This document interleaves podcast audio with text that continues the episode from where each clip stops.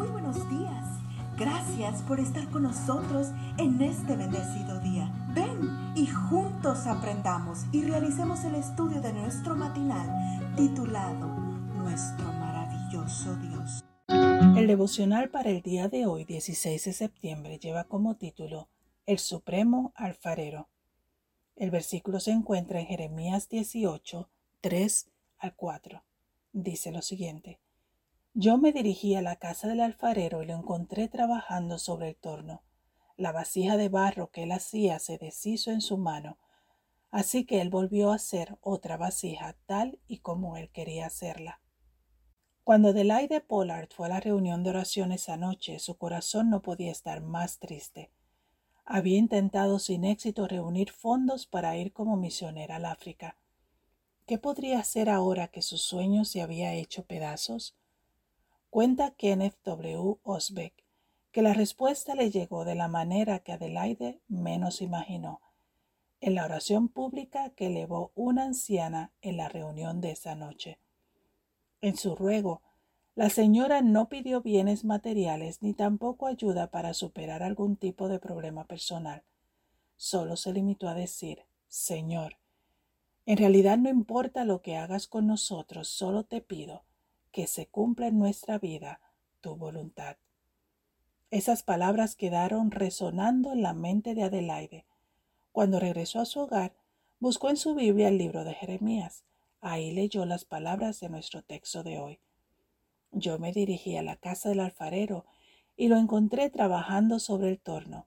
La vasija de barro que él hacía se deshizo en su mano, así que él volvió a hacer otra vasija tal y como él quería hacerla. Tal y como él quería. Ahí estaba lo que Adelaide necesitaba escuchar. El Supremo Alfarero tiene poder para hacer con la arcilla como él quiera, y su voluntad siempre será lo mejor para sus hijos. Esa misma noche, antes de retirarse a descansar, Adelaide comenzó a escribir Cúmplase, oh Cristo, tu voluntad.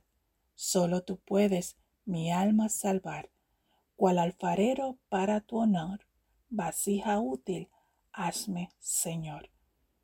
Una estrofa siguió a la otra, y antes de mucho tiempo, Adelaide le había dado a su oración la forma de un himno, Cúmplase, oh Cristo, tu voluntad, que aparece en el himnario adventista, edición 2010, bajo el número 245.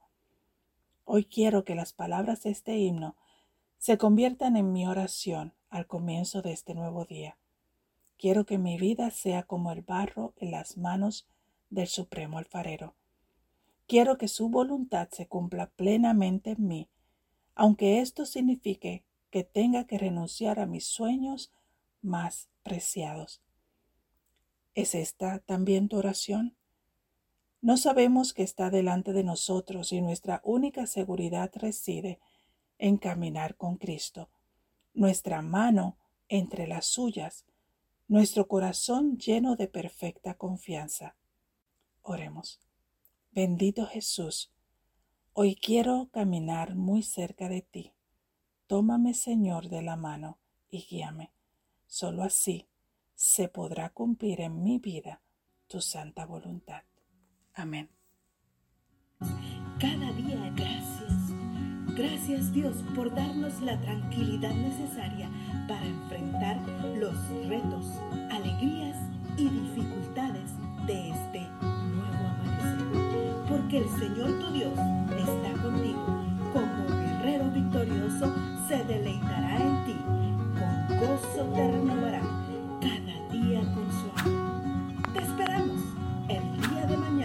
para continuar cobrando aliento en la palabra de nuestro maravilloso Dios.